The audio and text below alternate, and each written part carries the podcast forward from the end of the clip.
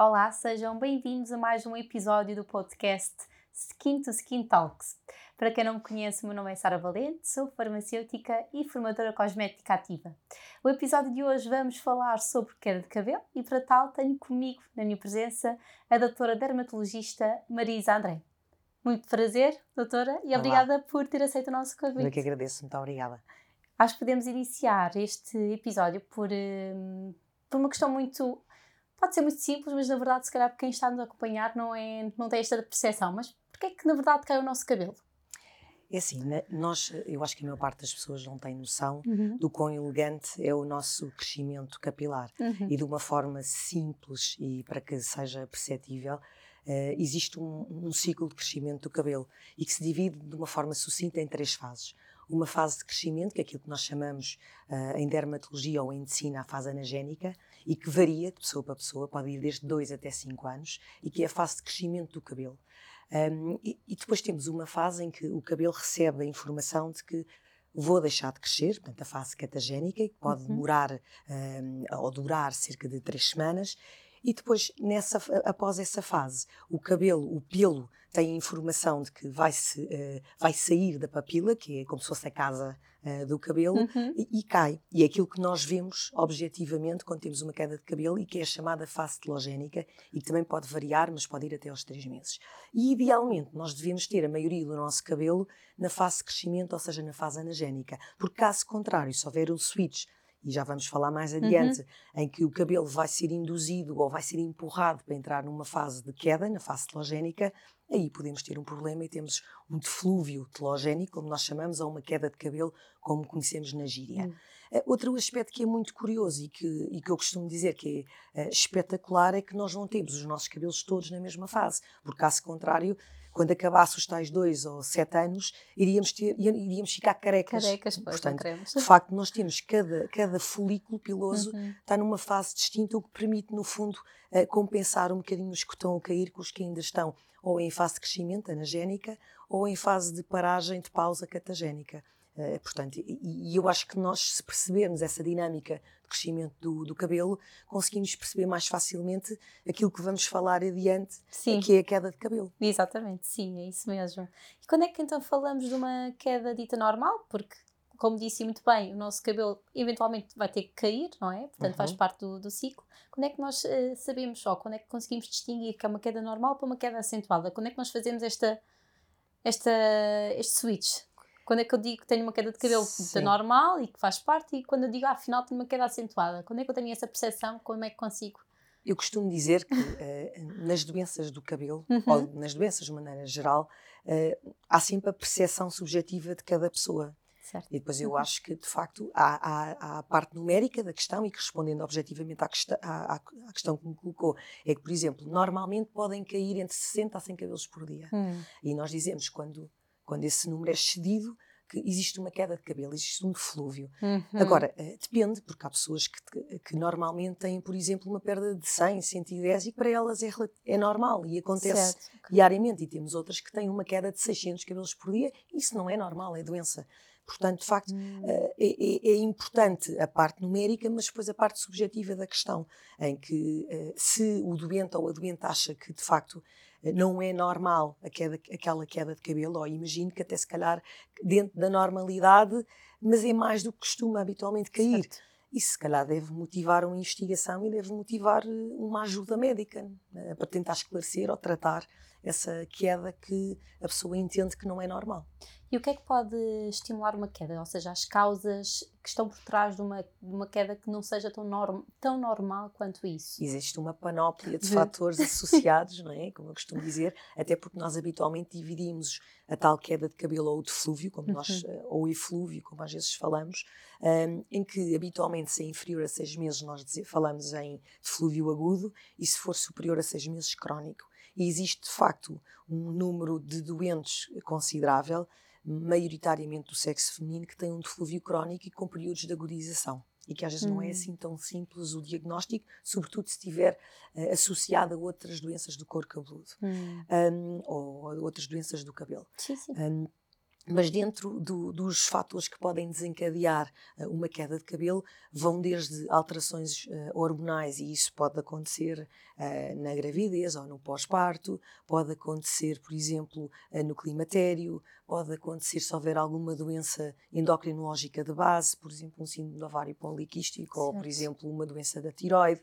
Uh, depois temos, por exemplo, doenças graves e que sejam consuntivas, como nós costumamos dizer, por exemplo, uma neoplasia, uh, uma cirurgia major em que existe um traumatismo uh, e, de facto, para além do, do, traumatismo emocional para o doente, pode haver, de facto, imagine, uma uhum. perda proteica eh, considerável. considerável. Pode haver outra coisa que é muito frequente associada uh, de flúvios, são as dietas. Uh, e nós sabemos que existe, de facto, sobretudo nesta altura do ano, um certo. número crescente de pessoas que começa a fazer dieta e começa a querer perder peso de uma forma acelerada e, isso leva inevitavelmente a uma queda de cabelo. Uhum. Enfim, uma série de, de, de fatores, medicação, existem alguns fármacos, nomeadamente os do âmbito psiquiátrico, podem levar de facto a uma queda de cabelo.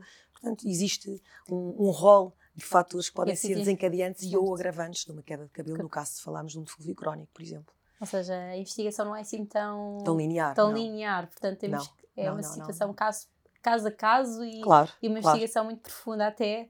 Da... Sim, às vezes até a própria pessoa não consegue associar uh, um fator desencadeante, mas se nós começarmos a perguntar, uh, se calhar até vamos descobrir. Uh, por exemplo, se for uma doente que tenha, imagina, uma menstruação muito abundante, se calhar tem uma anemia, se calhar a anemia pode. Pode não... levar, claro, desencadear. Claro, claro. É muito importante esta conversa com, com o doente, mesmo abertamente, claro, para, para claro. conseguir descodificar de forma mais, mais rápida e mais pronta. Falou uh, aí de uma situação muito, muito pertinente do pós-parto, também na, na farmácia, no nosso no canal Farmácia, também nos é, é muito abordado que recomendações é que nós podemos, ou que, mesmo a nível do gabinete, que recomendações é que podemos dar um, a mamães que, que foram recém-mamães, não é? E que estão na, na, no pós-parto sentem uma maior queda de cabelo, que, que, recomendações é que nós podemos dar? Porque sabemos que às vezes quando estão a amamentar há um tipo de recomendação, quando não estão a amamentar há outro tipo de opções. Uhum. Não sei se o, o, a queda de cabelo ou de flúvio pós-parto é sempre inevitável, como eu costumo dizer.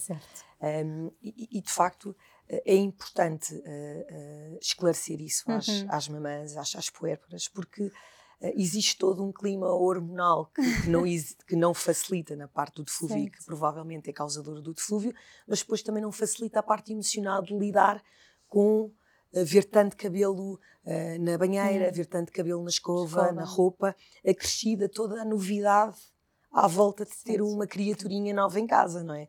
Uh, fora a mudança uh, de, na autoimagem que a mulher tem.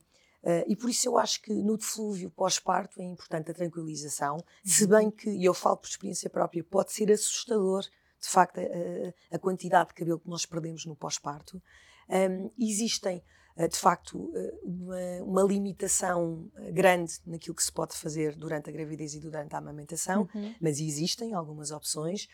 Mas eu acho que é fundamental a educação da, da, da doente, da, da ou da grávida ainda na altura e, diz, e explicar, olha, vai de facto haver uma, uma, uma, queda de cabelo exuberante no pós-parto, que se prende sobretudo com o contexto hormonal que vai sentir eh, mas de facto eh, é uma coisa que com o tempo, eu costumo brincar com as minhas doentes e costumo dizer 80%, eh, 90% do tratamento vai ser esperoterapia. Mas isso é altamente difícil de lidar com, certo. não é? Mas eu acho que essa é a parte fundamental. Gerir expectativa também, não é? Mas isso na medicina, é, em todas as é áreas. É crucial, sim. não é? No cabelo mais, porque eu acho que efetivamente a importância que o cabelo tem uh, na, na, nossa autoimagem e na imagem que passa para fora é, é cada vez mais importante não é só em termos individuais, mas é do ponto de vista profissional, social. Cada vez mais. Claro, e, e é muito impactante na, na vida cultura, das pessoas. É, na cultura portuguesa uh, há, há, uma crescente mesmo, há uma valorização no cabelo, na imagem da, da portuguesa. Acho que há uns anos atrás não, não e valorizava, e no português também. Sim. Há uns anos atrás não, não era bastante relevante, mas agora, hoje em dia, aos últimos anos, tem vindo dar mais valor a este elemento que, que nos dá a tal imagem. Claro, e ainda bem. E, e, ainda, ainda bem, bem, exatamente, ainda sim, sentir-se bem. Sim. Outra questão que, que eu queria perguntar, para desmistificar aqui um bocadinho uh, este ponto, porque realmente também é outra situação que, que nos é um, que de alguma forma nos impacta a nível da farmácia é o facto das pessoas, nas mudanças de estação, sentirem que há uma maior perda de cabelo. Sim. E eu gostava de saber, ou gostávamos todos de saber, se, se esta percepção, de onde é que vem esta percepção, de onde é que, porque é que há esta, esta, esta observação ou, este, ou esta percepção de maior queda, na verdade? É, apesar de não estar cientificamente comprovado. Um, é, é, de facto uma, uma, coisa que as pessoas nos dizem muito na consulta, Sim. que é, acham que têm mais queda de cabelo com o cair da folha, ou muitas das mulheres, por exemplo, mais das mulheres do que os homens, dizem que têm mais queda de cabelo logo no final do verão. Uhum. Uh, e de facto, existem alguns estudos norte-americanos e dos países nórdicos em que de facto eles fazem contabilização do cabelo uhum. uh, e há de facto uma maior queda no outono. Um, e, e de facto pode prender-se com uma capacidade adaptativa, porque faz sentido nós termos mais cabelo no inverno, porque supostamente temos que nos adaptar um bocadinho mais sim, ao frio. Ao frio é? Agora, porquê é que isso acontece? Um, Há algumas teorias, uma delas é que está relacionada com, com a produção de uma hormona da melatonina, uhum. em que ela é maior durante a noite e menor durante o dia. E isso faz sentido, porque ah, no verão os dias são maiores e as noites são mais curtas. Portanto, uhum. essa pode ser uma, uma eventual causa que pode contribuir. Outra questão também pode prender-se com o efeito inflamatório da fotoexposição, em que o sol pode de facto criar um, um ambiente uh, de inflamação que vai uhum. induzir o tal cabelo que está numa fase de crescimento, que falámos logo no início, anagénica, uhum. a parar e lá está, os três meses depois, vão coincidir com, com o outono, uhum. um, cair, entrar na fase telogénica. E são algumas das versões que existem para explicar a queda de cabelo. Uh, Mais acentuada é... aqui nesta, exatamente, exatamente. nestas mudanças de estação. Sim. Boa, acho que foi aqui um bom, uns bons dados para quem nos está a acompanhar, perceber um bocadinho mais porque é que isto acontece e, na verdade, acontece de forma muito, muito geral. Sim, as pessoas associam muito. É, é? E falam muito que é no cair da folha. No cair da folha, exato. Sim. Eu lembro de sim. a minha avó falar de que exato. é a mudança da folha, sim. portanto. Outra questão que, que, também tenho aqui para a doutora Marisa André uh, deve-se ao facto de tentar perceber se existe uma diferença na queda de cabelo, uma, ou a nível de manifestação, um, entre uma queda de cabelo no homem e na mulher? Existe, na verdade, aqui manifestações diferentes? Ou... Eu acho que geralmente existe sempre uma confusão quando falamos em queda de cabelo e, e a tal queda de cabelo do homem e da mulher. Uhum. A queda de cabelo é aquilo que acabámos de falar, que é o deflúvio. É nós vermos cabelo, quantificarmos cabelo no chão, na escova, na roupa, passarmos a mão e vir o cabelo atrás. Aliás, nós utilizamos isso na consulta, portanto, o teste de tração, certo. para percebermos se a pessoa uhum. tem ou não um deflúvio. E depois existe o conceito de alopécia e que não é bem a mesma coisa. Ou seja, uma pessoa pode ter uma doença do cabelo, pode ter menos densidade capilar e não ter um deflúvio. Ou seja, eh, consegue. Eh, eh, os doentes habitualmente, ou os doentes dizem, doutor, eu vou no elevador, olho para o espelho e vejo o meu cor cabeludo como não via antigamente. As mulheres, doutora, fui experimentar uma blusa no outro dia no provador da loja, assustei-me porque consegui ver o meu cor cabeludo. Ou então, olha, no verão, quando vou para a praia, agora apanho escalões no cor cabeludo. Certo. E isto é uma menor densidade de cabelo, mas não é uma maior queda de cabelo. Claro que depois podemos ter a mistura de, de várias patologias, mas pronto, mas uma, uma, forma simples. E aí sim, aí há a diferença da tal alopecia androgenética de padrão feminino e masculino. Mas no fundo, em termos de doença, o que é que acontece? Existe uma diminuição da espessura do cabelo uhum. em algumas zonas, algumas áreas do corpo cabeludo são androgênio dependentes. Certo. Okay? E que não tem nada a ver com queda de cabelo. E aí, como a distribuição dos receptores no homem e na mulher pode ser diferente, uhum. clinicamente, eh, na maioria das mulheres, nós temos, por exemplo, uma rarefação do cabelo na calva, mas com um, manutenção da linha anterior do cabelo, uhum. aquilo que nós chamamos uma árvore de Natal, um aumento certo. do do cabelo. Nos homens, classicamente, temos as entradas, começa a haver rarefação do cabelo, aqui, por exemplo, na coroa, aquilo que nós chamamos aquele aspecto de Santo António, depois começa a haver fusão. Uhum. Portanto, é uma distribuição um bocadinho diferente, mas do ponto de vista de fisiopatologia, é a mesma. É, mesma. é uma diminuição da espessura e não tanto uma queda de cabelo. Ótimo, boa. Acho que aqui ficámos todas esclarecidas aqui na diferença de queda de cabelo e da alopecia. Exatamente. E que exatamente. aqui na alopecia, sim, há uma manifestação, digamos, uh, diferente. Sim, e uma abordagem terapêutica, terapêutica também diferente. Sim. Boa. E que medidas é que nós podemos adotar para prevenir, então, uma queda de cabelo? Falando agora de queda. Eu costumo ser defensora, não sim. só na, nas doenças do cabelo, mas em todas as doenças da medicina, numa, numa abordagem holística. Ótimo. Porque eu acho que nós tratamos pessoas, não tratamos doenças, não é?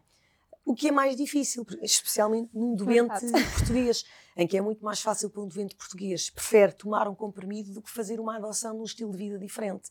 E isto é muito difícil de conseguir. Uhum. Um, mas efetivamente, eu acho que se nós tivermos uma dieta equilibrada, rica em proteína, que é tão importante para o cabelo e para outras estruturas do nosso corpo, se tivermos uma hidratação, não é só hidratação tópica, mas uma hidratação oral, se tivermos uh, uma, uma, uma, vida menos estressante, que é sempre o que é mais difícil de mudar, não é? Face às necessidades ah, e às exigências do dia a dia. Uhum. Se tivermos uma abolição dos hábitos tabágicos, porque o tabaco, e isso está comprovado atualmente, uh, leva uma série de, de, fatores que são oxidantes e que vão culminar, lá está na tal inflamação do fluido piloso e que tem influência no cabelo. Uhum. Portanto, tudo isto, uh, se tivermos não precisamos ser eh, atletas de alta competição, claro. mas se adotarmos um, se escolhermos um desporto, uma atividade física que nos dê prazer e que nos leve à libertação de uma série de substâncias que podem ser anti-inflamatórias, pode de facto ser uma mais-valia para tudo, para a nossa saúde e, como é óbvio, para a nossa saúde capilar. Portanto, eu acho que eu sou muito apologista disto.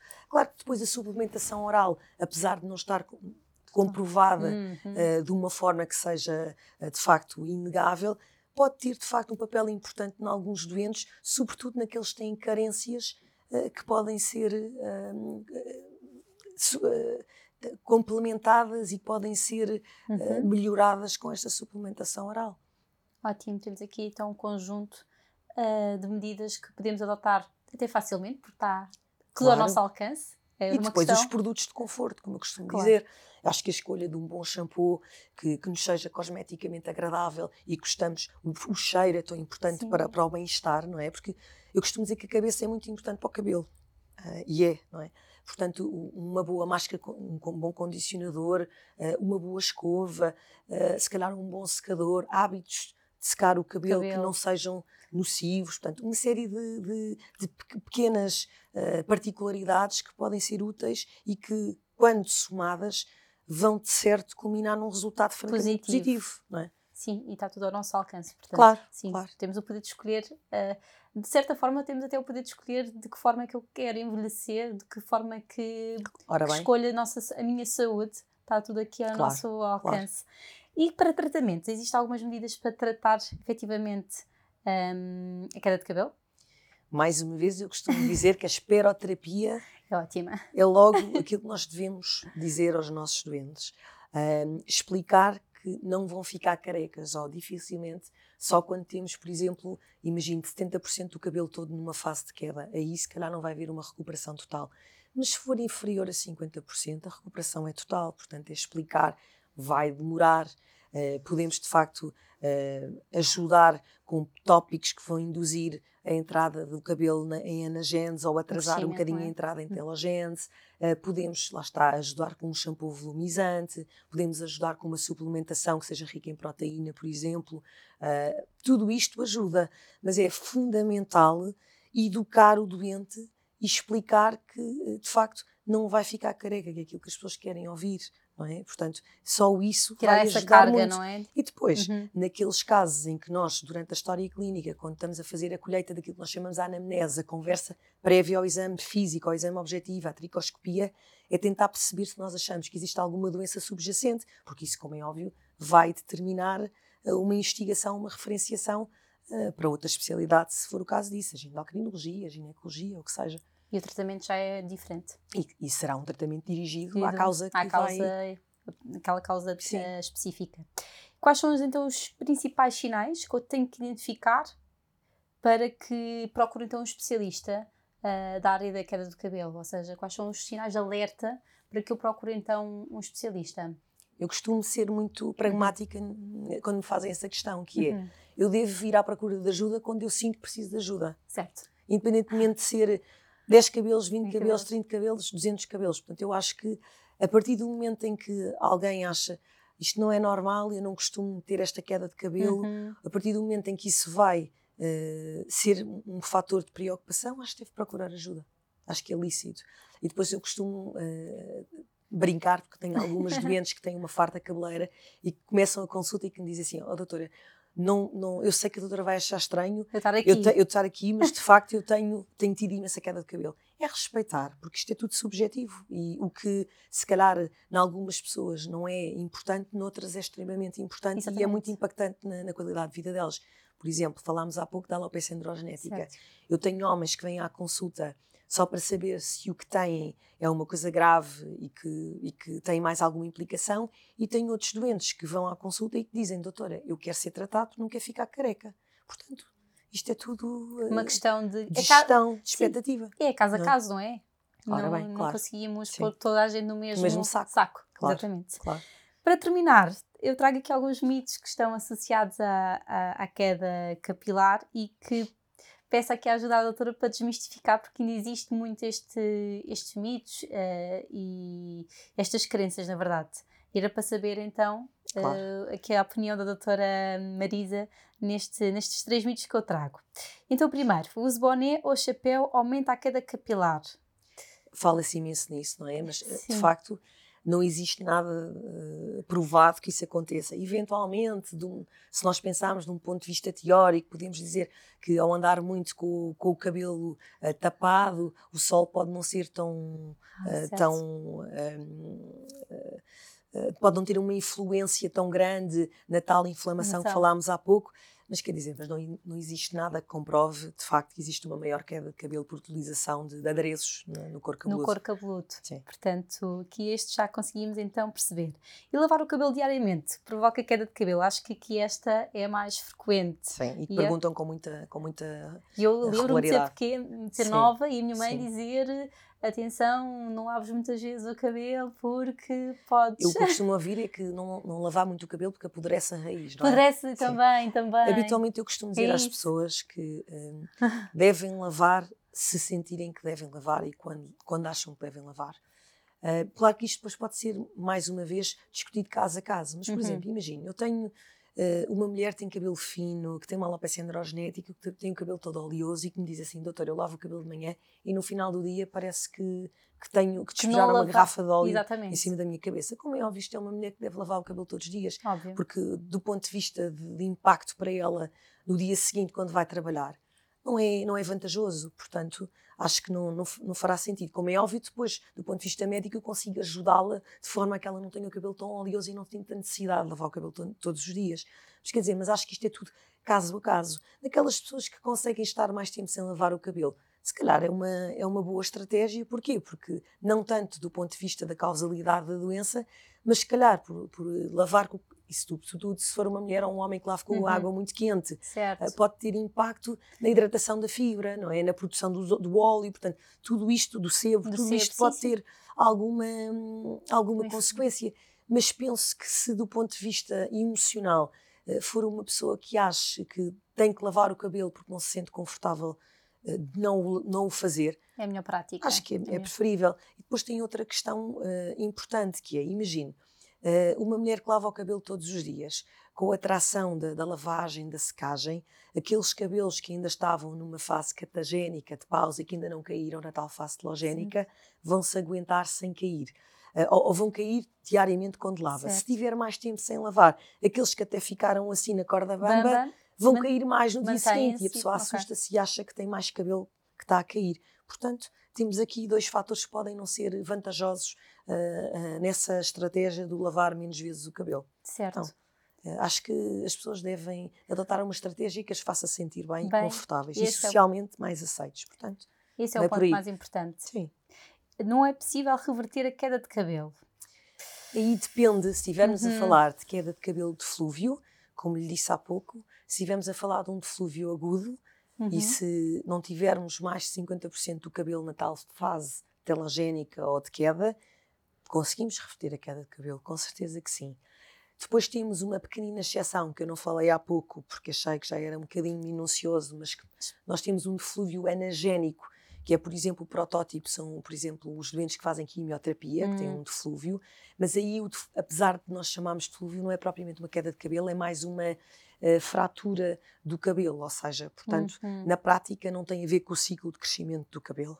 E aí também podemos ter uma recuperação uh, praticamente total, pode mudar as características do, do cabelo, cabelo. Um, ou pelo menos atualmente os agentes que são utilizados na quimioterapia, por exemplo, são agentes que não são tão uh, uh, nocivos ou tão associados ao deflúvio como eram há uns tempos atrás. Uh, e depois, se estivermos a falar de tal alopecia androgenética que falámos há pouco, eu costumo dizer aos doentes que o que eu tenho para oferecer é um tratamento, não é uma cura, portanto, não há uma reversão.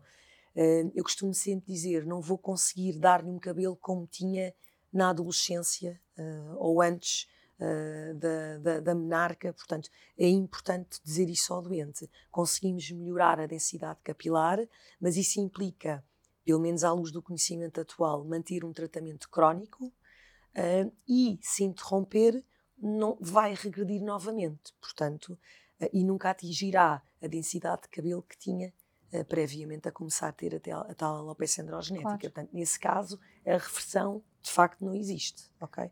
Ótimo, acho que ficou super claro esta. Mas são conceitos um bocadinho diferentes, diferentes que as pessoas exatamente. às vezes confundem um pouquinho. Sim, sim. Um, eu acho que às vezes é muito fácil às vezes confundir os conceitos, mas eu acho que este episódio claro. trouxe aqui bastante clareza para conseguirmos distinguir conceitos, distinguir uh, causalidades e também lá está a perceber que cada, cada causa, cada, cada tipo de queda também tem um tratamento correspondente e tem uma expectativa também Claro. Diferente, eu costumava é? dizer que a tricologia, as doenças do cabelo na dermatologia, foram sempre um parente pobre na dermatologia, uhum. porque de facto o estudo do cabelo não é fácil, tem uma fisiopatologia que não é fácil, do ponto Complexa, de vista de é? produtos, de, de, de, fármacos para tratar, há um arsenal curto, uh, grande parte das, das, formulações que existem não são simpáticas, imagina. De aplicar a, e de aplicar uma pomada no cabelo, uma pessoa que uma mulher tem o cabelo comprido, faz duas vezes, não vai continuar, continuar. a cumprir. Portanto, tudo isto uh, contribui Verdade. para que não seja fácil. Uh, e depois eu acho que existe muito uh, o que estava a dizer, não é um mundo fácil, existem doenças completamente distintas uhum. que têm um uhum. diagnóstico distinto, uma abordagem terapêutica distinta Sim. e um prognóstico completamente distinto. E, e, isso implica, de facto, ser explicado aos doentes, porque eles não vão cumprir o tratamento, vão ficar insatisfeitos, vão consultar não sei quantas pessoas, seja na esfera dos médicos, seja, seja. Na, na, esfera dos aconselhamentos extra-medicina. Eh, e depois, eh, eu acho que tratar doenças do cabelo não é tudo igual, não é passar um tópico que vai estimular uh, uh, ou promover a anagênese, ou não é só fazer suplementação oral e não é tudo igual. Portanto, eu acho que faz sentido haver uma abordagem sistemática, uhum. como em uhum. todas as áreas da medicina. Sim, sim, acho que assim, disse logo no início, portanto, que é super apologista de uma visão holística claro. que assim faz sentido. Então, para terminar o episódio, gostava de pedir uma mensagem final para quem nos está a acompanhar, para quem se identifica com este tema. Uhum. Gostava que hum, a doutora Marisa uh, transmitisse uma mensagem para okay. quem nos está a ver e a acompanhar. Claro. uh, eu costumo dizer que, que as doenças do cabelo são igualmente importantes a todas as outras doenças. Uh, acho que a partir do momento em que seja um fator uh, que seja causador de, de, de, stress negativo ou que seja um problema que, que a pessoa não se consegue abstrair que tem, eu acho que faz sentido procurar ajuda médica. Um, faz sentido procurar ajuda médica porque nem todas as doenças uh, têm o mesmo tratamento e o mesmo prognóstico. E muitas das vezes é muito importante o timing em que se procura ajuda médica. Um, por exemplo, nós falámos da queda de cabelo, falámos da alopecia androgenética. Por exemplo, na alopecia androgenética, o timing é extremamente importante, uh, porque pode de facto uh, ser instituído um tratamento que faz não uma reversão, como falámos há pouco, mas uma melhoria tal que faz com que a pessoa não seja identificada ou conotada como ter a doença, porque clinicamente, passado uns meses de tratamento, vai deixar de ter uh, o, o, o, sinal ou a evidência clínica de que tem a doença. E depois existem um conjunto de doenças de cabelo uh, e, que e, que estão muito para fora de, do âmbito desta conversa uh, e que são extremamente importantes porque podem culminar de facto numa alopécia uh, irreversível. portanto, é, é, muito importante nós fazermos o diagnóstico destas doenças enquanto existe folículo e enquanto não existe uma substituição total do folículo, que é a máquina de produção do cabelo, por cicatriz. Porque quando isso acontece, não há de facto um, reversibilidade. E por isso eu acho que, como falei ainda há pouco, devemos procurar ajuda médica quando achamos que temos um problema e que não estamos a conseguir lidar com esse problema. Obrigada, doutora Marisa. Acho que essa mensagem final é muito importante. Portanto, cabe a nós também identificar se sentimos necessidade ou não de procurar ajuda e se procurarmos ajuda, então o mais rapidamente possível, porque lá está o tratamento e, claro, e atempado, atempado uh, traz-nos também uh, respostas e um efeito clínico final muito mais satisfatório. Claro, para o médico e para o doente. exatamente, Sim. para ambas as partes. Claro. Obrigada, doutora Marisa. Eu é que então por terminado este episódio. Uh, relembro então que podem ver todos os nossos episódios no nosso podcast Skin to Skin Talks, que está disponível tanto em Spotify como na plataforma YouTube. E relembrar que também temos uma página de Instagram que também pode visitar e seguir, skintoskin.ca. Até um próximo episódio. Obrigada.